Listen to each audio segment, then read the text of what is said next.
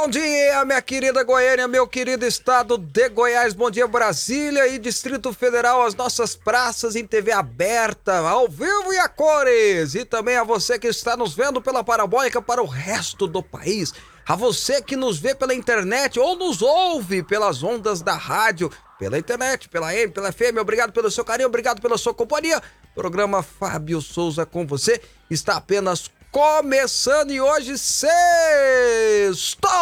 Hoje, dia 25 de junho, há 16 anos atrás, a minha esposa e eu nos casamos e nos tornamos muito felizes. Então, o dia hoje é muito comemorativo, pelo menos para mim, que estou fazendo 16 anos de casado. Muito bom, né? Dois filhos amados, maravilhosos. O Estevão, que vai fazer 13 anos, e a Amandinha, com 8 anos que alegria minha poder estar compartilhando isso com vocês. Mas antes de mais nada, uh, de trazer as informações do nosso programa de hoje, eu tenho que dar um oi pro Clécio Ramos, que está aqui conosco, me auxiliando nessas últimas semanas. Clécio Ramos, bom dia! Um ótimo dia, Fábio. Bom dia para você que tá ligado com a gente. Deixa o meu abraço e também os parabéns, né, em nome de todos que estão nos assistindo aí pelos 16 anos de casado, Fábio. Parabéns. É, eu não quero Deus parabéns, não. Eu quero pelo menos uma vocês. caixa de chocolate, é, alguma coisa assim. Então, quem sabe vida. não chega ainda, né? Até ah. o final do programa, muita coisa pode acontecer. Muito bem, muito bem. Sexta-feira, então, para sextou e, claro, contamos com a sua participação no programa Fábio Souza com você. Pega aí, manda seu, seu WhatsApp pra gente pelo 998-369866. Queremos muito contar com a sua participação no programa de hoje e também, lógico, você participar colocando as suas opiniões sobre os nossos temas que nós iremos ler a partir de agora, né, Fábio?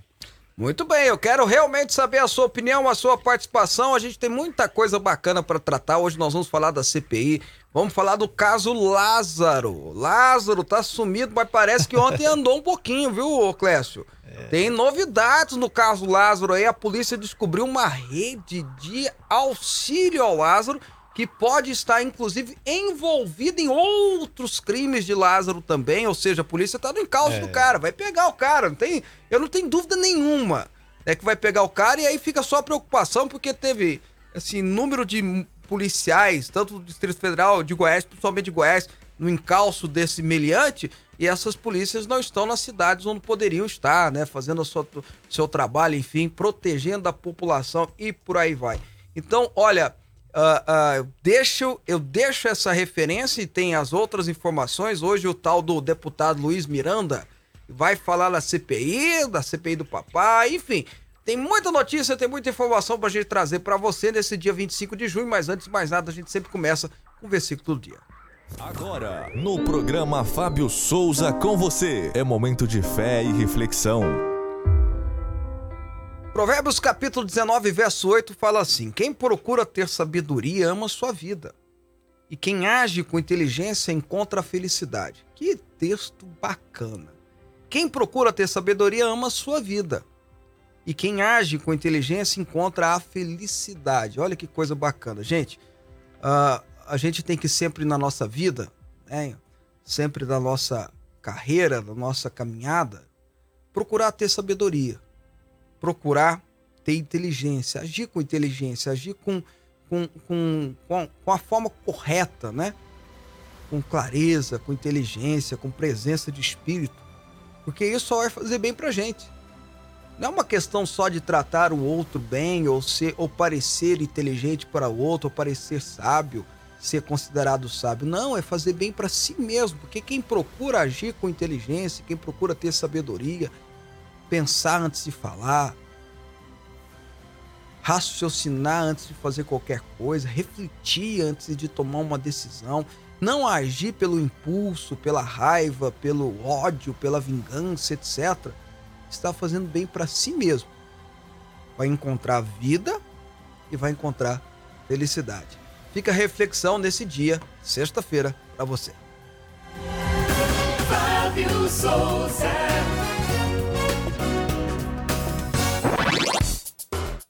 Clécio, uh, Clécio, Felipe, Miriade, nossos telespectadores, é, a gente aqui no Brasil, nós somos acostumados com escândalos políticos, né?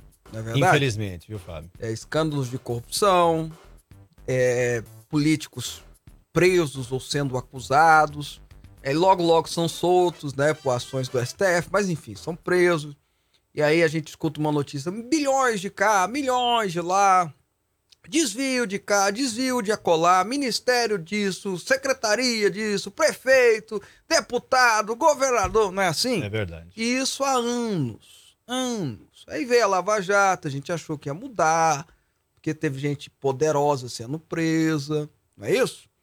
De presidente da República, tivemos dois ex-presidentes presos, levados ao, a passear no Camburão, um chegou a cumprir pena, começar a cumprir pena, Governadores do Rio. né? Governador tem governador do Rio de Janeiro preso até hoje, né? Num escândalo de bilhões, deputados poderosos como Eduardo Cunha e tantos outros, né? Gedel Vieira Lima, que é aquele da 50 milhões dentro de um do apartamento, aquela, aquela visão inesquecível, né, Muito Clécio? dinheiro.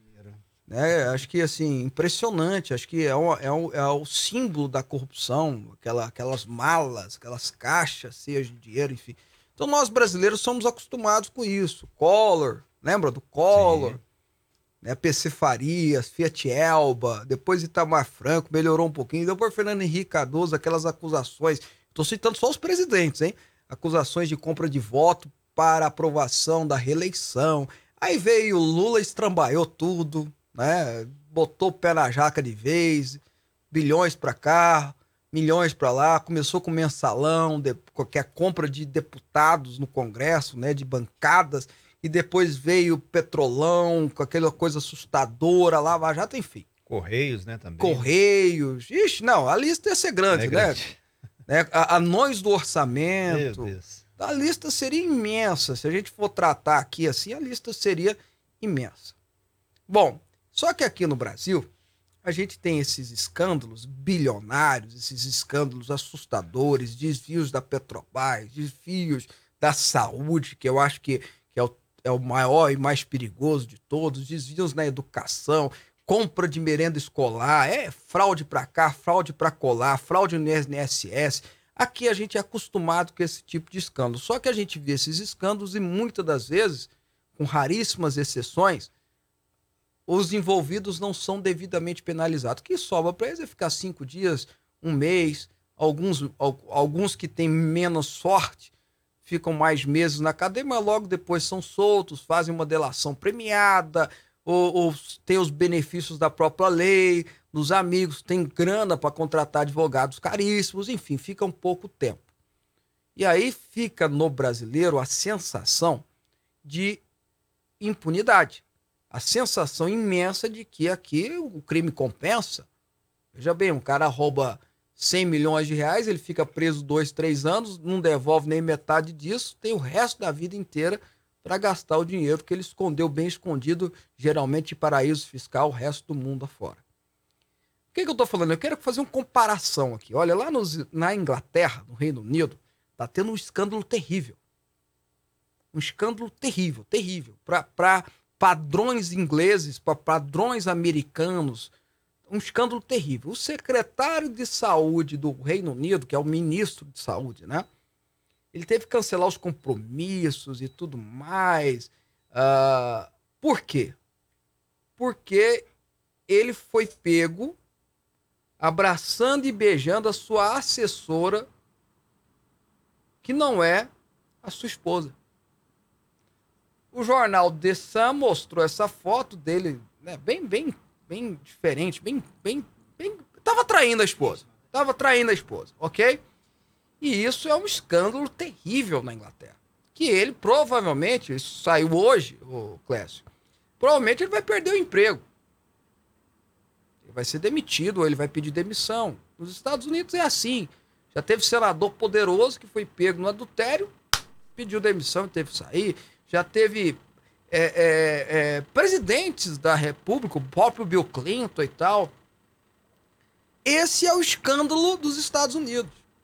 Esse é o escândalo da Inglaterra. E é lógico que eu considero, eu, ainda mais eu como um crente, um cristão, eu considero adultério uma coisa muito séria. Mas esse é o escândalo de lá. Por quê? Porque se tem um desvio de bilhões, de milhões lá, vai pra cadeia direto. Não tem conversa, não tem investigação, não tem, não tem CPI, não tem. O cara vai pra cadeia, pô. É juiz de primeira instância. Vai lá e decreta a prisão do cara. A polícia, o FBI chega e leva o cara. A Scotland Yard leva o cara. Aqui no Brasil, depois de. Vou dar um exemplo do mais simbólico, né? Depois de cinco anos, seis anos de investigação, de condenações, de julgamentos e etc e tal, de revisões nos, nos, das instâncias superiores, né, na primeira instância da 13 terceira vara lá da, de Curitiba, depois vem para o TRF da primeira região, depois vai para o STJ, ou seja, 10 juízes falam, não, tá certa a decisão, não tem nada de errado. Aí vem o Suprema Corte e diz assim, anula todos os processos. Volta a estaca zero, Lula é de boa. Lá, nesses outros países, ditos de desenvolvidos, de primeiro mundo, o escândalo é adultério. Não que não seja é, é, escândalo assustador. Tô falando. Por quê? Porque quando fala de desvio de dinheiro lá, vai pra cadeia. Não tem conversa. Então aí o escândalo político é adultério. O escândalo político é, é, é uma coisa que aqui no Brasil ia passar assim. Veja a diferença. Aqui a gente fala de bilhões, milhões, bilhões. Não é que lá o povo é mais honesto, aquela coisa toda, não, gente. É porque lá vai pra cadeia. Não tem conversa. Então o cara pensa duas, três, quatro vezes antes de cometer um crime. Porque lá não compensa cometer um crime. Lá não compensa cometer um crime. Então tá aqui, ó. Assunto da Europa hoje. Assunto político da Europa hoje, do Reino Unido. Secretário, o ministro da Saúde não tem nada a ver com desvio de dinheiro da pandemia, não tem nada a ver com máscara, deixar de usar máscara. Foi pego tendo um caso com a secretária. Deve perder o cargo por causa disso e vai perder a esposa por causa disso. Mas aqui no Brasil a gente fala de bilhões, bilhões, bilhões e os caras continuam no cargo, continuam sendo reeleito, continuam livre, leve, solto, andando com seus jatinhos, andando com seus carros e ainda sendo candidato. Que dia que a gente vai ser desenvolvido, hein? Tô doido pra gente ser desenvolvido. Tô doido pra gente ter escândalos igual tem na Inglaterra. Tô doido pra que daqui uns 5, 10 anos, amigos que estão aqui no estúdio, você, o, o, jornalista, eu ou qualquer outro que tiver aqui, dizer assim: escândalo, o ministro foi pego com a. com um amante. E vai renunciar ao cargo. Porque o dia que isso acontecer, o dia que a gente falar isso aqui e um desvio de dinheiro for só assim, polícia chegou, prendeu, levou para cadeia, o juiz já mandou ficar preso. Nós vamos ter noção de um país de fato desenvolvido. Sabe? O cara agora vai se ver com a mulher dele. E merece mesmo. Merece levar uma reprimida. Mas eu acho que era muito, pelo menos é menor, menos prejuízo para o país um cara ser pego no adultério do que ser pego com desvio bilionário. E aqui no Brasil, além de ter o desvio, ele continua aprontando com a família dele também. Esse é o problema. São 11 horas e 14 minutos. Programa Fábio Souza com você. Aqui a nossa polêmica é organizada. Será, ô, ô, ô Clécio? Não, será... país nosso.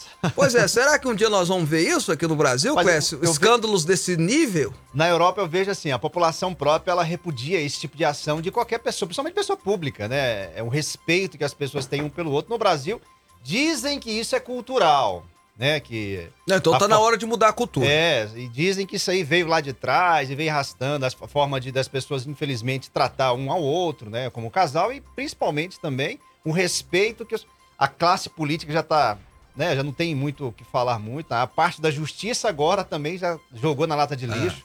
Tá um Não- desrespeito total. É um Ô, país, Clécio, o que, eu, infelizmente... o, o que eu quis dizer é o seguinte: não tô em hipótese alguma, eu sou pastor, eu, eu trabalho com restauração de casamento. Você sabe, você me conhece, Sim. você sabe disso. Eu não tô dizendo isso. O que eu quis dizer é o seguinte: olha a diferença. Lá não tem desvio de bilhões. Os escândalos lá são esses. Por quê? Porque lá tem gente, não tem desonesto? Não, lá É. tem. Mas quando o cara apronta, teve um governador de, de- de Illinois, que é onde fica Chicago, não sei se você lembra, quando o Barack Obama virou presidente, ele era senador, e aí lá tem esse negócio, o cara deixou de senador, não tem suplente. O governador do estado escolhe o, o sucessor até a próxima eleição. E esse cara vendeu a vaga, tava, nem chegou a vender, ofereceu por, por 200 mil dólares ou 2 milhões de dólares, alguma coisa assim. O FBI gravou e foi direto pra cadeia. Ele foi direto pra cadeia. E renunciou. Não teve negócio de cassação, porque ficou com vergonha, foi direto pra cadeia. Aqui, ia entrevistar ele, ele ia falar: não foi bem assim! Tiraram a minha conversa do contexto, não é assim? Ia falar, eles falar, ia ficar lá assim, ó, e aí tem que ter processo de impeachment, ficar lá assim, mais uns dois meses, dois anos pelo menos. E pior é que se ele renunciasse, ele ficava dois, três anos escondido, depois ele candidatava de novo e ganhava. Uma história na época, não sei se lembra de São Paulo, Maluf. Esta assinatura não é minha. É, não, não foi. Igualzinho, não, é não minha. Não foi eu que assinei. Essa assinatura não é de Maluf. Eu lembro, aí. Como é que eu não lembro dessa história? Virou, virou anedota. É, virou. Tem a prova, tudo pronto. A gente não tem que é, não, e, a, mas não é e minha. a assinatura dele, mas, mas prefeito, né? Prefeito governador, é aqui, é igual a do senhor. Não é minha. Falsificar a assinatura de Maluf. Gente do céu. Então, é... assim, eu, eu, o que eu torço é para que no futuro, e torço e vamos trabalhar para isso, acho que nós não podemos desistir. Né? Não podemos desistir do país, em hipótese alguma, nós devemos trabalhar para que um dia nós chegamos, cheguemos a, um, a, a, a, viver num país assim. O cara cometeu deslize, erro, vai para cadeia. E os escândalos passar a ser né? Virar realmente escândalo é. um, um, um, político mandar o jornalista calar a boca, né? É, quem dera que fosse só esse o problema do Brasil.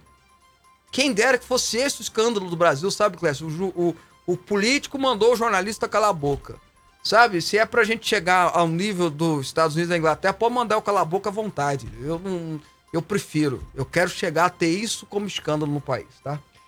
Vamos lá então as notícias então chegando aí, Fábio, vamos falar sobre ela, claro, né? A CPI da Covid, hoje houve às 14 horas o servidor da área técnica do Ministério da Saúde, Luiz Ricardo Miranda, é uhum. o irmão dele, do deputado federal Luiz Miranda, do DEM do Distrito Federal. Aliado do governo, parlamentar disse ter avisado o presidente Bolsonaro sobre Aliado indícios... como esse, ninguém precisa de inimigo, né?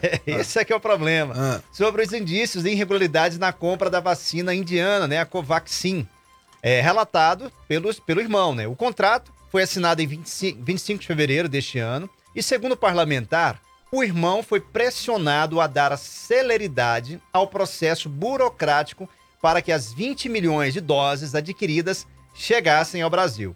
Em depoimento, a Procuradoria Regional da República do Distrito, do Distrito Federal, que investiga né, o caso, o servidor apontou a pressão atípica para a importação da Covaxin, fabricada pela BioNTech, e negociada com o governo federal pela, é, pelo, porque precisa, pela federal né, precisa de medicamentos, né, que a Precisa é a empresa que representa. Né?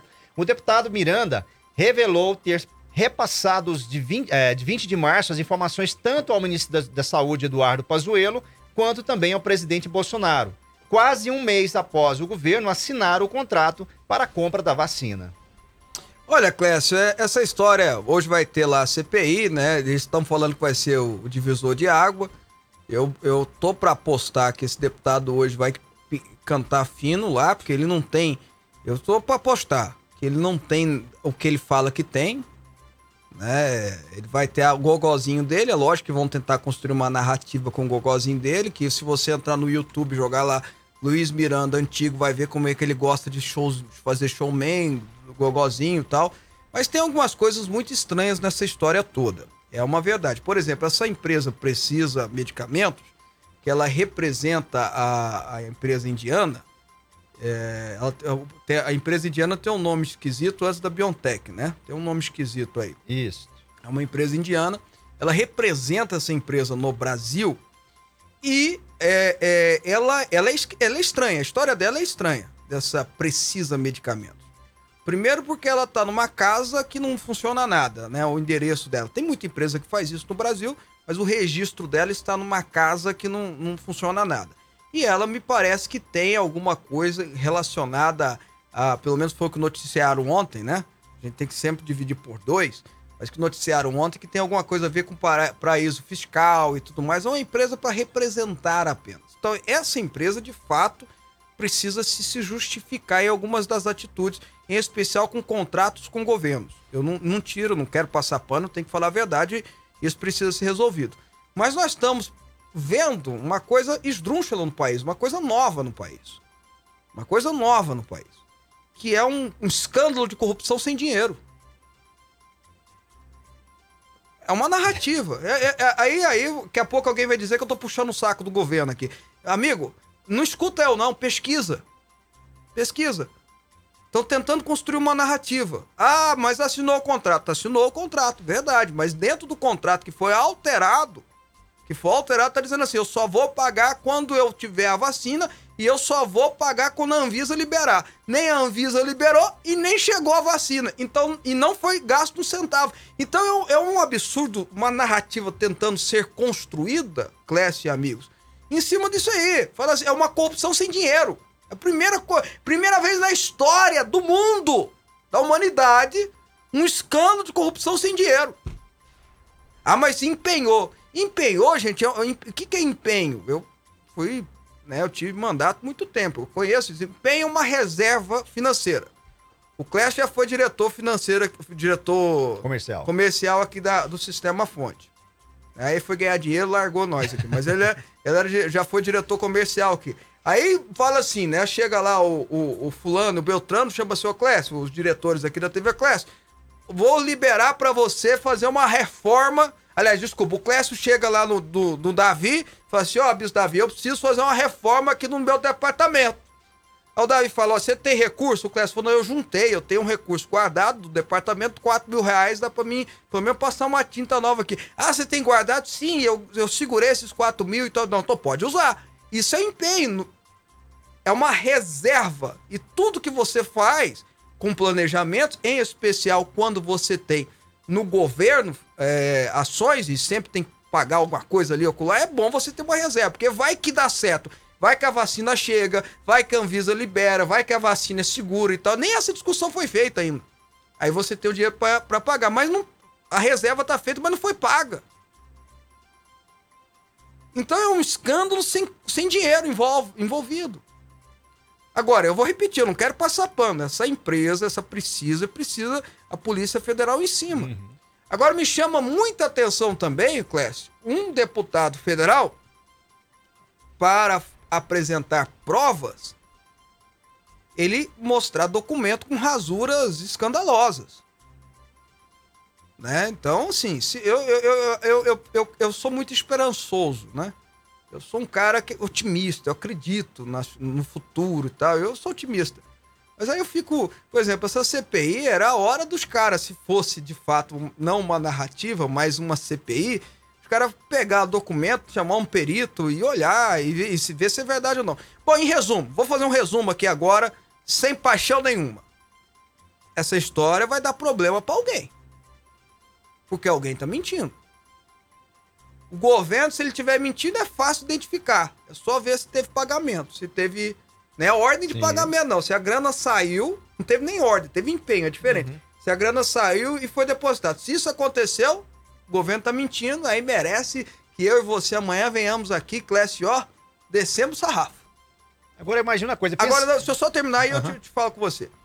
Agora, se não aconteceu isso, o deputado tem que responder. É. Não se pode um deputado ir para televisão, para o jornal Estadão, para o CNN, para não sei mais do que, e dizer: olha, aconteceu um escândalo. Tá... Ah, mas como assim, deputado? E alguém vai dizer assim: poxa vida, é, é, um deputado faz isso toda hora. Tem deputado que acusa. Por... Não, mas ele não só acusou, ele pegou um papel e falou assim: olha aqui, tá vendo aqui a prova. Aí, na hora que o Ministério da Saúde pega e fala, mas não é esse documento, não. Olha que tem essa rasura, tem essa mudança, tem isso aqui, tem aquilo, isso aqui é fabricado. E aí, quem é que vai dizer isso, Clécio? Quem é que tem poder? Quem é que tem condição? Quem é que tem estrutura? Quem é que é, é, é força de Estado, não é força de governo? Quem é que é concursado? Que estudou para isso, que treinou para isso, que se capacitou para isso, para chegar numa conclusão dessa? Polícia Federal ou a PGR também, né? Polícia Federal. É. Quem é que tem sistema de perícia, Clécio? Polícia Federal. E aí tem o Ministério Público Federal também, que os promotores, por mais que gostem do político tal ou do político tal, eles não vão botar o pé na peia para sujar a carreira que eles têm lá. Então, vamos esperar um pouquinho. É lógico que agora a CPI tá fazendo toda essa graça, todas essas coisas todas, essa história, né, essa pancadaria toda. porque querendo ou não, a politicalha chama a nossa atenção e tudo mais, mas vão pegar. Não tenham dúvida disso.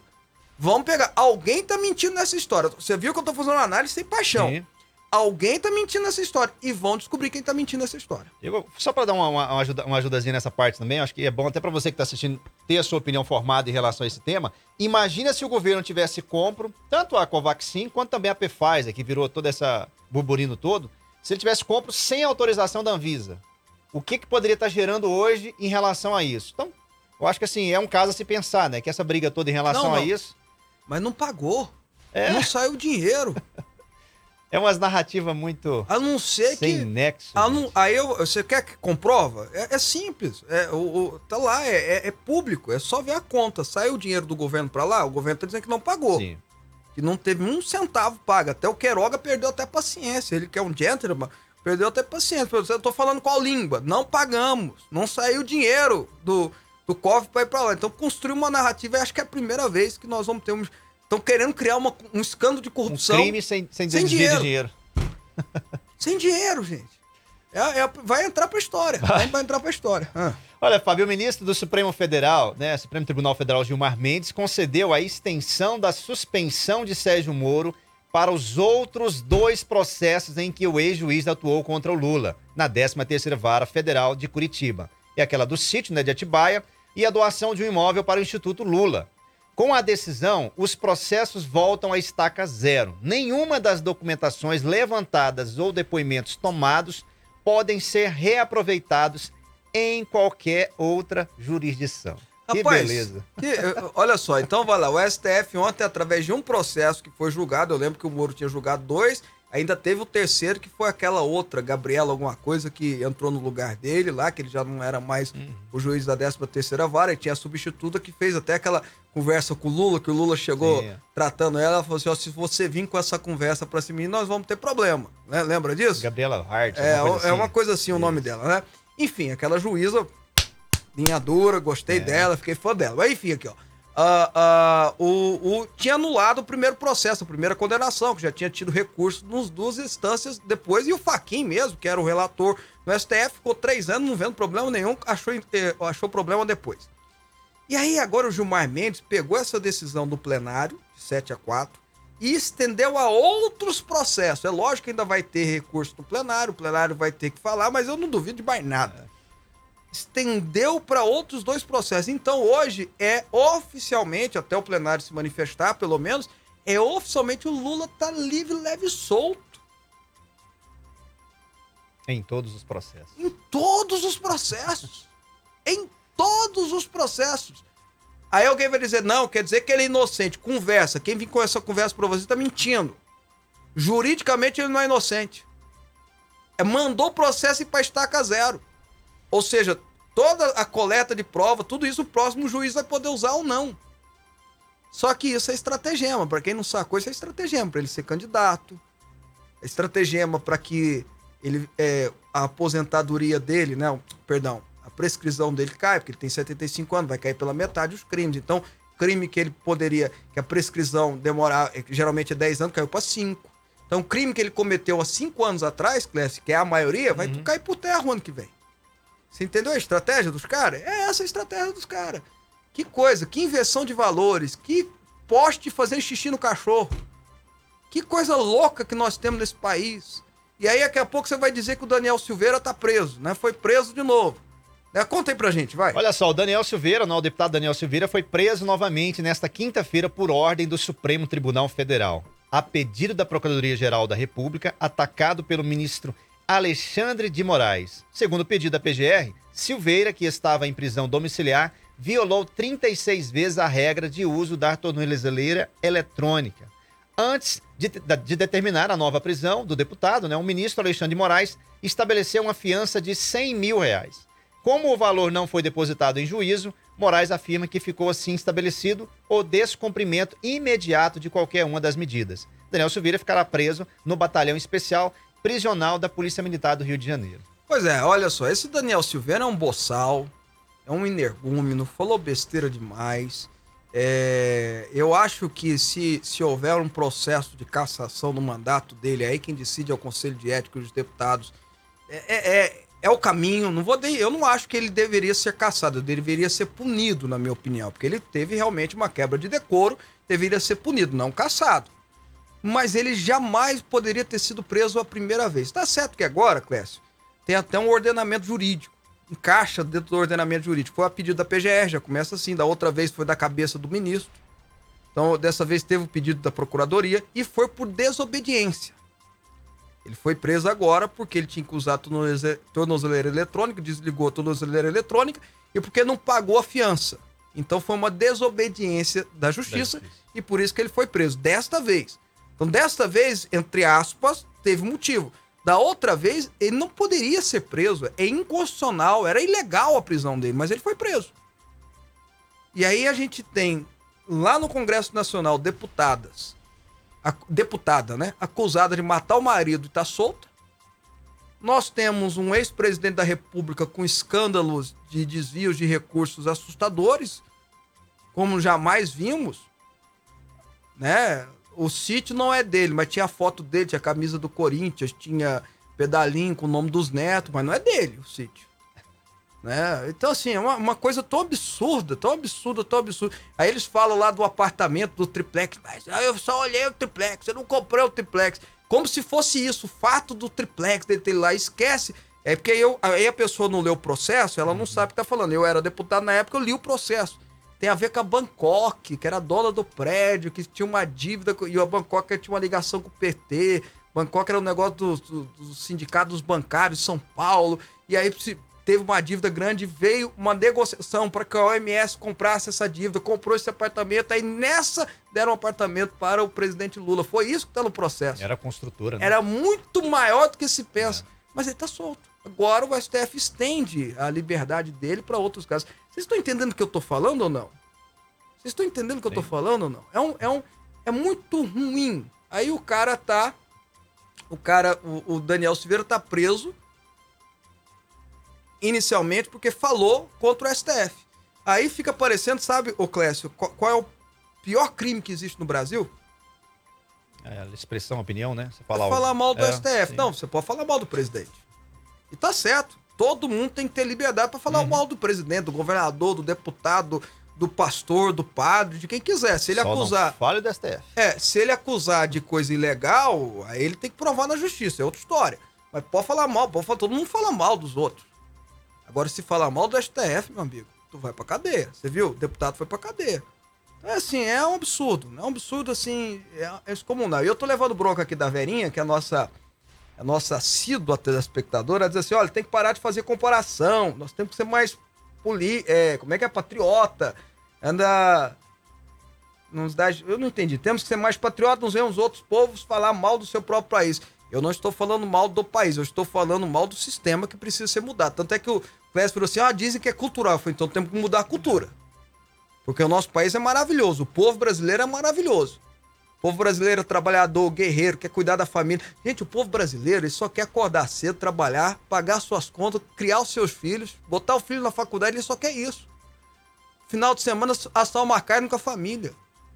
Não é de dar trabalho, paga imposto reclama com, com, razão, porque a gente paga imposto caro demais. Uhum. Mas paga imposto, ele só quer isso, ele quer paz, ele quer ter a vida dele, ele quer. Aí tem gente querendo atrapalhar. Agora, tem uma turma, uma casta especial no Brasil que precisa começar a responder pelos seus delitos, pelos seus erros. É essa turma que eu tô criticando, tá bom? Ah, alguém tá mandando um abraço aqui, ó. O biólogo Ismael Berlotti. Não sei se você concorda. O atraso do Brasil foi a Constituição de 88.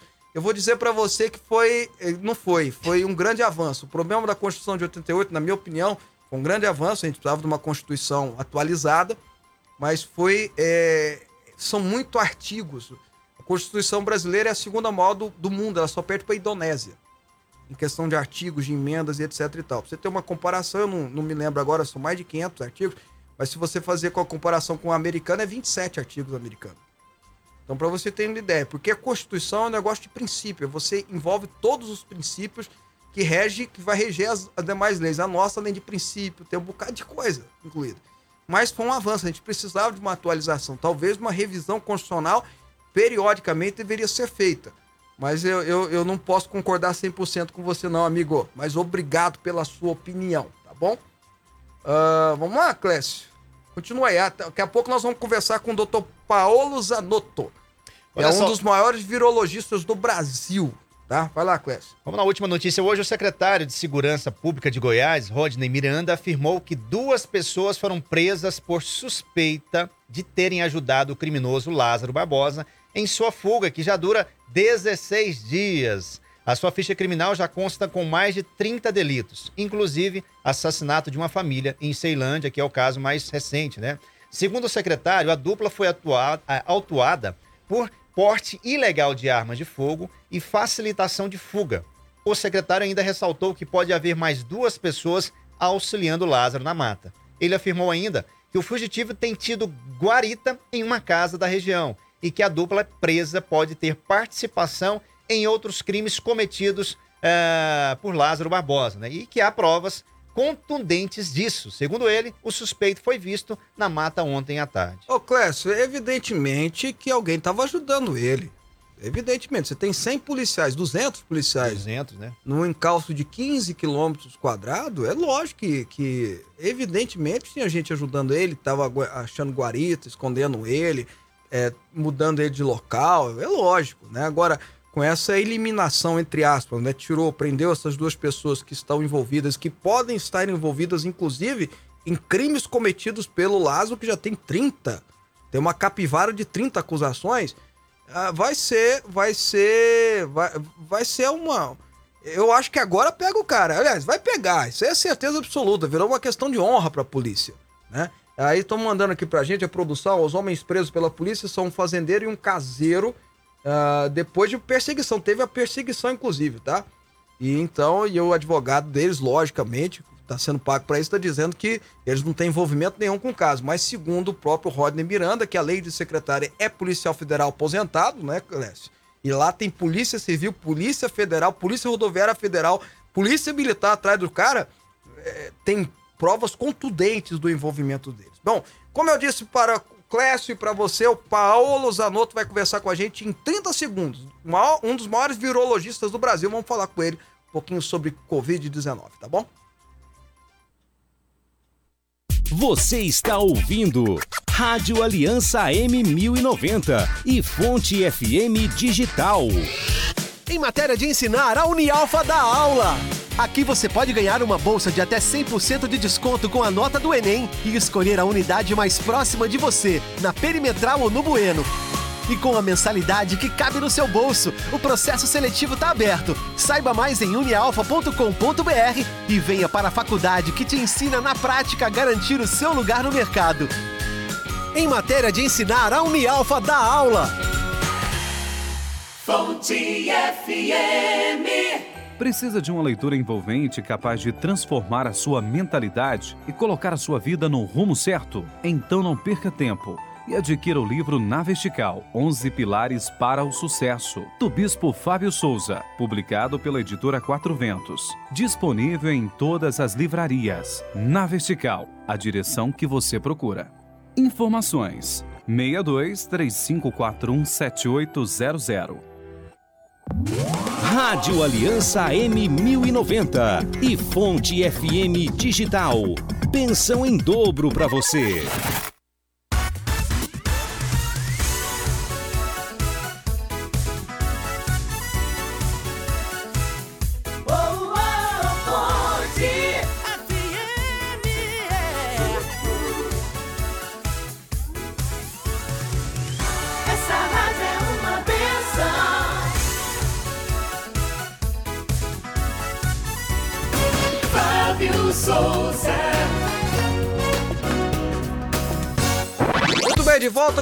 Programa ao vivo para Goiás e Brasília, Distrito Federal pela TV aberta, Goiás também, evidentemente, pela parabólica para todo o Brasil, internet e rádios também. Bom, vamos lá. Eu tô, a partir de agora nós vamos conversar com o virologista formado pela com especialização na Universidade de Oxford e também na Universidade da Flórida, Dr. Paolo Zanotto. Doutor Paolo Zanotto, obrigado por ter atendido nosso convite. Bom dia. Bom dia. Tudo bom? Tudo bem, prazer recebê-lo. Você, eu já vou... você, é o, Você é o Fábio, tem o Kleber também, é isso? Eu sou o Fábio, o outro que vai falar contigo é mais fake que eu, chama Clécio. Daqui a pouco ele, ele aparece. E olha que não é Pô, fácil ser mais fake que eu, não, hein? Mas tudo Olha, bem. se- é mais feio que você, deve ser muito bonito, viu? Então vamos lá. Doutor Paulo, ah, a primeira pergunta que eu faço para o senhor é: os, os índices estão aumentando de contaminação, de, de, de, de internações. Aqui em Goiânia mesmo é, deu uma aumentada considerável. Nós já estamos vivendo uma terceira onda? É, Essas epidemias, elas na verdade, elas têm um comportamento é, oscilatório, sabe? É, oscilatório. Né? Elas, elas fazem uma e às vezes e, é, é, não é essas ondas fazem todas parte do mesmo surto que iniciou em 2019 na na China. É, à medida que ela vai se propagando pelo planeta em novos compartimentos geográficos, populacionais, etários são é, preenchidos pelo vírus, a gente vê esse aumento do número de casos, espacial e temporalmente. Então, é lógico que, como a gente está com uma quantidade ainda muito grande de pessoas para serem infectadas, né? É, e, e- ou é, pessoas que vão se tornar imunes por vacinação, ainda existe uma quantidade muito grande de, de, material, de, de material humano, ou seja, de população humana para servir como meio de espalhamento viral. Se bem que a, a taxa de reprodução básica do vírus, né, que é o que a gente chama de R0, está sistematicamente próxima de 1, ou seja, a gente está a uma distância não muito eh, grande de poder conter esse surto em vários lugares, particularmente nos países onde eles estão usando, por exemplo, além da, da vacinação, eles estão usando também eh, a ivermectina, por exemplo, que está acontecendo no México, que está acontecendo na Índia e assim por diante. Ah, o senhor acha que o uso da ivermectina pode ajudar no, no para diminuir a capacidade do vírus? Agora mesmo a Oxford anunciou que está fazendo um estudo mais amplo a respeito disso. Ah, bom. A Universidade de Oxford é minha alma mater, mas eles estão fazendo uma coisa bem esquisita, porque eles vão chover no molhado, né? E vão, em vez de chover no molhado, eles vão pegar aí uma, um regadorzinho e jogar água fora. Pelo seguinte, a está resolvida, né? Saiu na, na, na- na semana passada, por exemplo, a revisão sistemática do pessoal da, da Tess Lawrey, e é uma revisão sistemática brutal que praticamente encerra o assunto. Não tem mais sentido nenhum você não aplicar essa molécula a nível global. Se vocês ouvirem, é, e também o trabalho do Merino, que é o pessoal da área de saúde pública do México, sabe que no México tem, por exemplo, alguns ah, Chiapas, por exemplo, um estado do México, que simplesmente reduziu mortalidade em 80%. A nível populacional, vida real, não é mais estudo em, em um hospital feito com, com meia dúzia de pessoas. É coisa. A Índia, a província de Uttar Pradesh, na Índia, colapsou a epidemia por causa do uso da ivermectina. O Senado americano, há uma semana e pouco atrás, eh, fez manifestações no Capitólio acerca do que está acontecendo na Índia e no México. Estão agora se mobilizando, primeiro tirando o Fauci, talvez lá da do Enaed, né, para ele explicar essa mamata toda que ele andou fazendo. E, Gates. Ninguém fala na imprensa brasileira. Tem Watergate, tem Batgate, que é que Bat é morcego em inglês. E o vírus de morcego está sendo investigado desde a origem dele até o que está acontecendo com a Big Tech, que criminosamente está impedindo qualquer divulgação sobre o que de fato está acontecendo, por exemplo, com o uso de tratamento imediato, está tendo um impacto brutal na Eslováquia, na Argentina, nos lugares que usam, né? É, na Índia, Doutor, na deixa, eu- África, deixa, eu ver se eu entendi. no México. A gente pode. O senhor, o senhor tá dizendo pra gente, só pra mim, eu, eu sou um defensor, até porque eu sou casado com uma médica, e ela me explica muito isso, mas é só é, ver se eu entendi. Na semana passada saiu um estudo é, definitivo de que a ivermectina funciona, é isso? Não que funciona. sabia que funcionava no começo do ano passado. Não é essa a questão. Uhum. A questão é que agora foram feita uma revisão sistemática de uma quantidade enorme de, de, de, de estudos do que está acontecendo no mundo todo, a nível populacional. Real life, que se fala, entendeu? Uhum. Você pode ir lá no seu hospital e fazer um estudo.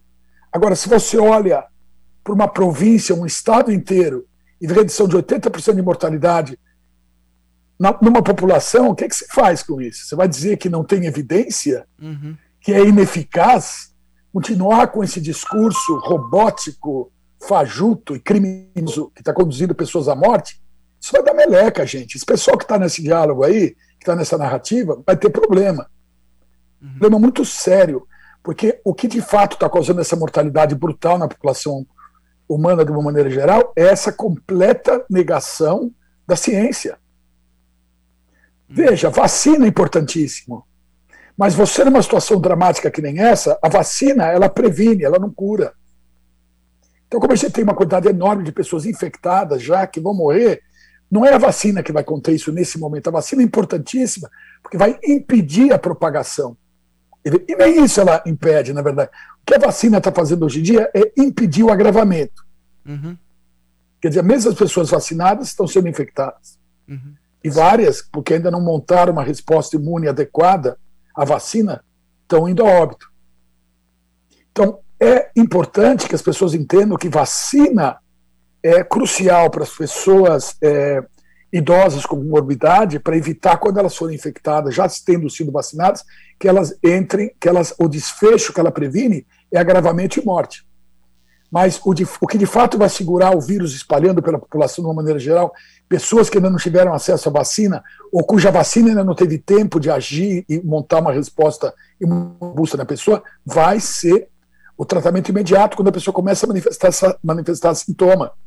E hoje a gente sabe que talvez as melhores moléculas sejam, por exemplo, a ivermectina, e tem umas melhores do que ela, inclusive a proxalutamida, cujo estudo fundamental mostrando 92% de redução de risco foi feito na Amazonas pelo Dr. Flávio Cadejani e o doutor Ariel Zimmer. Tá certo. Vem, Clécio, vem para entrevista. Olá, doutor Paulo, bom dia. Fala, Clécio. Tudo bem, Clécio? Tudo Como é que você tá, Eu queria fazer uma pergunta para o senhor em relação à, à vacinação. Você, ó, você é ah. é bonito também. Ah. Que que, que, Obrigado, O que está acontecendo aí? Vocês estão tudo se achando feio? Que história é essa? Eu ganhei meu dia então, doutor. Muito obrigado mesmo. Mas me fala uma coisa, doutor, como é que você tem visto a vacinação, esse andamento da vacinação no país? É, hoje as pessoas falam que é o quarto país que tem mais vacinado, e aí vem a, a, a mídia e fala mal da, da, vacinação. Como é que o senhor, como um, um virologista, tem visto? Olha, o que, que, eu posso falar da mídia? Quer dizer, existem jornalistas fantásticos, extremamente honestos, que não são cornetas de aluguel, né? Existe o resto. O que o resto está fazendo, eles vão ter que dar satisfação para a história o que está acontecendo hoje no Senado americano? Eles foram para cima dessa tal da Big Tech aí. Gate. Quantidade de trocas entre o Fauci, que é a pessoa responsável pela saúde, com quem que ele conversa? Com Zuckerberg, do Facebook. Que, que, que loucura é essa? Como é que a autoridade, uma das autoridades principais da saúde americana, fica gastando tempo conversando com o dono de uma de, uma, de, um, de um sistema de, de, de, virou um sistema de censura, mas como é que. E, e, e o cara virando para ele falando assim: olha, você precisa de ajuda para a gente ajudar na narrativa de vocês. E olha o que aconteceu: Batgate. O seu Fauci vai ser encostado de lado, e agora a inteligência americana, o governo americano vão começar a entrar pesado, entender essa mutreta toda que gerou esse, esse genocídio no planeta inteiro. Essa coisa vai dar mal, como dizem aí, pessoal. Uma... Né? Vai dar mal e vai, e vai, ser sério, e inclusive aqui no Brasil vai ter repercussões severas.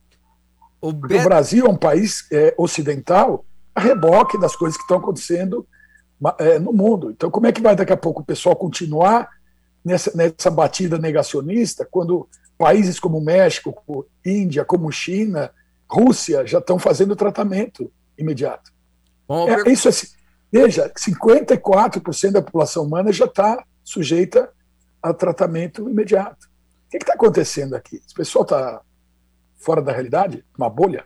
Vou fazer uma pergunta para o senhor. O senhor está falando de, de Batgate, né? ou seja, de, que veio do, do morcego. É uma pergunta de leigo, me perdoe é o meu leiguismo aqui.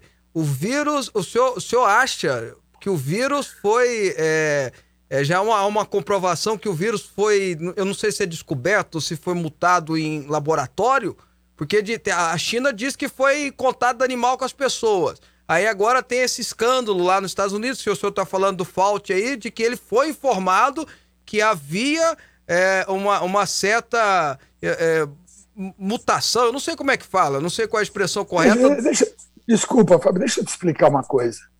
O Fault não foi informado, o Fault estava envolvido nessa pesquisa. Ele liberou dinheiro do NIH para ir para Wuhan, inclusive financiou pesquisadores nos Estados Unidos que estavam envolvidos nessa pesquisa. Mas eu não posso falar nada, porque isso agora está sob investigação seríssima do, Senado americano. Isso vai dar uma meleca gigantesca para ele. Uhum. Tá? O problema é dele, ele que vai ter que se explicar. Não, eu estou perguntando né? Agora... para o senhor do vírus. O senhor acha que o vírus foi, então, é, criado em laboratório? Não sei se é essa a expressão correta.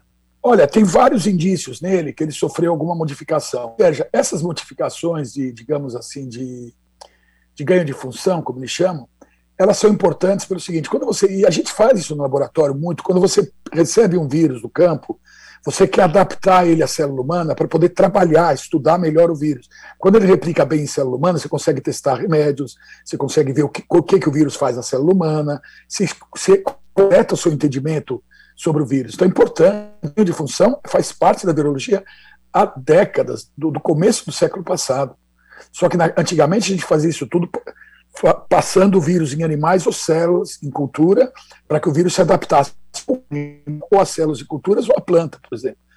O que aconteceu de mais interessante recentemente é que só hoje em dia é feito por biologia sintética. Então, em vez de eu ficar passando o vírus durante meses, muito tempo, eu posso redesenhar o vírus no computador, sintetizar os pedaços dele, e em alguns dias eu estou com ele replicando numa. Se não funcionou, eu mudo um pedaço, mudo de novo, enfim, até eu ter uma coisa que funciona. Isso é importantíssimo em virologia. Sem isso, a gente não ia conseguir desenvolver, por exemplo, é, é, remédios contra a hepatite C. Que a gente teve que fazer uma versão do vírus que replicava em células, porque a gente não tinha cultura, de tecido. Então, o Charlie Rice modificou o vírus da hepatite C para ele poder replicar em célula, e com isso a gente conseguiu estudar antiviral. Pelo amor de Deus, uma coisa fundamental esse tipo de teste, tá? Ele ganhou o prêmio Nobel por isso, inclusive, Charlie Rice. Tá, é, então... É, amicíssimo do Roberto, do, do Ricardo Galler, um dos, o melhor virologista do Brasil, no meu entendimento, que é do Rio de Janeiro. O Ricardo foi coleguíssimo do, do, do Charlie Rice, né? grande virologista. Ricardo um Galler, grande virologista do Brasil. Vocês estão falando que eu sou aí um dos não sei que, número tal, número tal. Não, eu posso dar aqui no Brasil uns 10 nomes de pessoas melhor que eu, e no mundo deve ter umas mil e sei lá. Mas o senhor está entre os 10. Mas vamos lá, doutor pa Paulo. Que 10? Vocês também. Isso, isso, isso, não é verdade. Não, Na boa, não, é, doutor... não estou falando isso, não é falsa modéstia, é verdade. É só, é só você chegar nos bancos de dados de, de produtividade científica, vocês vão descobrir isso. Doutor é, é Paulo, é deixa, eu, deixa ah. eu mudar um pouquinho de seara agora. Vou fazer uma pergunta para o senhor meia política. Que saiu ah. aquela reunião que teve com o presidente Bolsonaro, que o senhor esteve presente, com outros médicos, com outros é, cientistas da área, especialistas, enfim.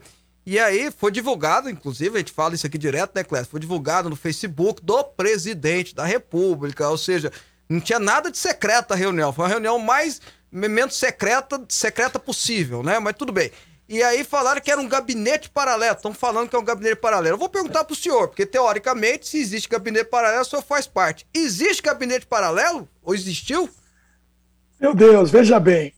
É, é muito difícil. Isso é uma coisa meio. beira o cômico, isso. Parece piada, parece filme do Monty Python, isso daí. Né? É, é, é uma coisa grotesca. Pelo seguinte, ali foi uma, são médicos, todos eles estavam sendo perseguidos, estavam numa situação terrível de poder continuar salvando vidas, estão sendo demonizados por membros da imprensa, por pessoas que, que são completamente negacionistas em relação a tratamento, que agora devem estar com a cara enfiada no chão, em função do que está acontecendo no México, na Índia, nos Estados Unidos. A coisa está acabando para esses caras. Não sei como é que eles continuam insistindo nessa narrativa. Mas aqueles médicos solicitaram uma, uma, uma, uma, uma visita para ele, me convidaram. Eles fizeram um diplominha, mim, coitado. Dá uma pena, uma dor no coração. Fizeram diplominha, me fizeram membro emérito dos médicos pela vida, quando eu não sou médico. Uma coisa, eu fico até. Me dá vontade de chorar. Quando você vê, por exemplo, o que esses indivíduos estavam passando. Né? Então eu aproveitei para ir nessa reunião com eles, eram 19 médicos que solicitaram uma audiência pública com o presidente, foram fazer uma, uma reunião secreta, né? é uma, é uma, nova, é uma nova modalidade de, de, de, de interação com a administração pública do Brasil, são as, as reuniões público-secretas. Acho que foi inaugurada essa nova fase Exatamente. nessa realidade, nessa realidade distópica que virou o Brasil. Mas, de qualquer maneira, é, quando chegou nessa reunião, eu tinha, antes disso, é, já percebido que ia ter problema com esse negócio de vacinas. Vocês estão vendo a confusão. É, eu não quero entrar no mérito que aconteceu nesse negócio da Covax, deve ter muito mais problema pelo seguinte, não só no Brasil, na, na Austrália, os médicos, o, o, gabinete paralelo australiano, os médicos lá, eles solicitaram para a agência regulatória da Austrália informações usando o, o, o ato de liberdade de informação deles, o Freedom of Information, eles fizeram uma requisição judicial para, digamos assim, a agência regulatória australiana, para saber o que, que tinha sido solicitado por essa agência para é, autorizar ou começar o uso de uma vacina na Austrália. Para desespero da, da população australiana, não tinha sido solicitado documentos fundamentais sobre eficácia, funcionamento, os dados de fase é, pré-clínica, onde você testa a, a plataforma vacinal em animais. Isso é um absurdo. Então, por exemplo, quando eu fui nessa reunião, eu sabendo que, mas imagina, estava prevendo uma coisa dessa com base em, em, contatos que eu já tinha tido com pessoas tentando empurrar vacina aqui no Brasil. E, e eu fiquei tão assustado com isso, conversei com os melhores vacinistas aqui de São Paulo, é, pedi, pelo amor de Deus, que eles organizassem um grupo. E a minha ideia, quando eu fui lá pela vida, foi levar um documento formal solicitando a, que, que enviar para as autoridades sanitárias e fizessem esse grupo. Né? Inclusive, isso tinha sido enviado antes, um sumário disso tinha sido enviado para o presidente. O que aconteceu? Nada. Quer dizer, veja, como é que a gente pode ser um gabinete é, das sombras que, que, na verdade, influencia o presidente do Brasil, quando, na verdade, nada do que foi solicitado ali foi levado para frente. Outra solicitação importante que foi feita naquele dia era que acontecesse o dia D da Covid, que ia ser do dia 3 de outubro, e no dia 3 de outubro iria ficar disponibilizado em todas as farmácias populares do Brasil todos os remédios possíveis para que os médicos pudessem exercer autonomia médica e usar quando achassem adequado em entendimento com o paciente. No dia 2 de outubro, antes disso já tinha até, eu posso até, eu, tá, tinha na, no, no, no, no, Ministério de Saúde uma, um, um, aviso do dia D da Covid, inclusive cada em, outra, em língua inglesa para o mundo todo. Chega no dia 2, é, o Ministério de Saúde se manifesta no sentido que não, não concordava com aquilo. Logo depois disso, eu fiquei muito bravo com essa história. Né? Mandei uma mensagem para a presidência do Brasil falando assim, têm que dar satisfação para os médicos e para o povo. Eu recebi uma resposta tipo, não estou sabendo nada disso, fala com o ministro de Saúde. Falei, aqui existem pessoas que parecem um pouco refratárias ao bom senso. E aí, imediatamente, eu, pouco, pouco depois disso, eu até desliguei. Eu não tinha mais conexão direta via WhatsApp com a presidência. Acabou, não, eu perdi a confiança. E a, com quem eu tinha, na verdade, contato antes disso era com o, o assessor científico da presidência, que, é o, o, que era, na época, o Arthur Weintraub, que é uma pessoa interessante, ele, ele tem um doutorado em, em, em Direito e tem, é, ele é, fez, é, fez Direito, fez um doutorado em Direito e fez um pós-doutorado em Neurociências. Então é interessante que você conversa com o Arthur, ele, ele é um indivíduo que tem preparo em ciência e direito. Né? Então ele, ele no começo do ano passado, ele tinha me procurado para que eu ajudasse na condição de virologista a, que, a, a, a ler papers, a entender aspectos de, de como funcionamento de moléculas, o que o, que, que o vírus estava fazendo ou deixando de fazer, que é a minha especialidade, eu trabalho com virologia. E eu já tinha dado esse tipo de atendimento para governos anteriormente. Né? Eu fui até Sergipe trabalhar na época da, da Zika, né, lá no bairro eu fui treinar o Lacende de Aracaju, uhum. porque em Sergipe já vinham mais de quase 200 casos de microcefalia uma comprovação de que aquilo tinha sido causado pelo vírus Zika. Então, eu levei minha equipe, eu levei minha equipe para Aracaju, a gente montou o LACEN lá, pusemos a parte molecular e fizemos o diagnóstico. E também pegamos um surto que estava acontecendo na época, de chikungunya. Até publicamos isso e tudo. Doutor Paulo, eu só eu vou ter que, infelizmente, porque a aula tá brilhante. Muito boa. Mas nós vamos ter que encerrar o programa que já está terminando o, o, o, tempo nosso aqui. Mas é interessante tudo que ele falou. Esse gabinete paralelo, é, para mim, nunca existiu, pelo que o doutor Paulo está dizendo. Mas eu agradeço muito a, a participação do senhor e espero que volte, porque foi muito bom. Bom dia para o senhor. Bom dia, Fábio. Bom dia, Kleber vocês são bonitos, não esqueça disso, tá? não, se, não se assusta. Eu te garanto que a moça fez isso para você na hora que vocês estão conversando. Então eu sei que, que vocês estavam fazendo uma cena aqui. Não, mas, mas para quem um é acostumado a ver vírus, a gente deve ser bonito mesmo. Abraço, doutor Paulo, viu? Tá aí, ah, Fiquem bem, obrigado. Um abraço. Tá aí, é, é gostei da expressão que ele usou, viu, Clécio? É, é gabinete secreto público, né? É verdade. É, como é que é reunião secreta? reunião secreta pública. Se, né? É, se, se, inventou uma nova modalidade, reunião secreta pública, né? Divulgada. Mas tá bom. Clécio, vambora, um né? Um abraço então, até amanhã. Obrigado por essa semana, viu, Clécio? Opa, tamo junto. Muita participação, não conseguimos nem falar hoje não, também, pois né? É, eu tô vendo aqui, o povo vai ficar bravo, vai com, ficar a bravo com a gente. Mas aí faz o seguinte, não xinga só eu não, xinga o Clécio também, tá? Deus abençoe, juízo nesse final de semana, segunda-feira a gente tá de volta. Tchau. Você ouviu Fábio Souza com você. Até o nosso próximo programa. Você está ouvindo Rádio Aliança.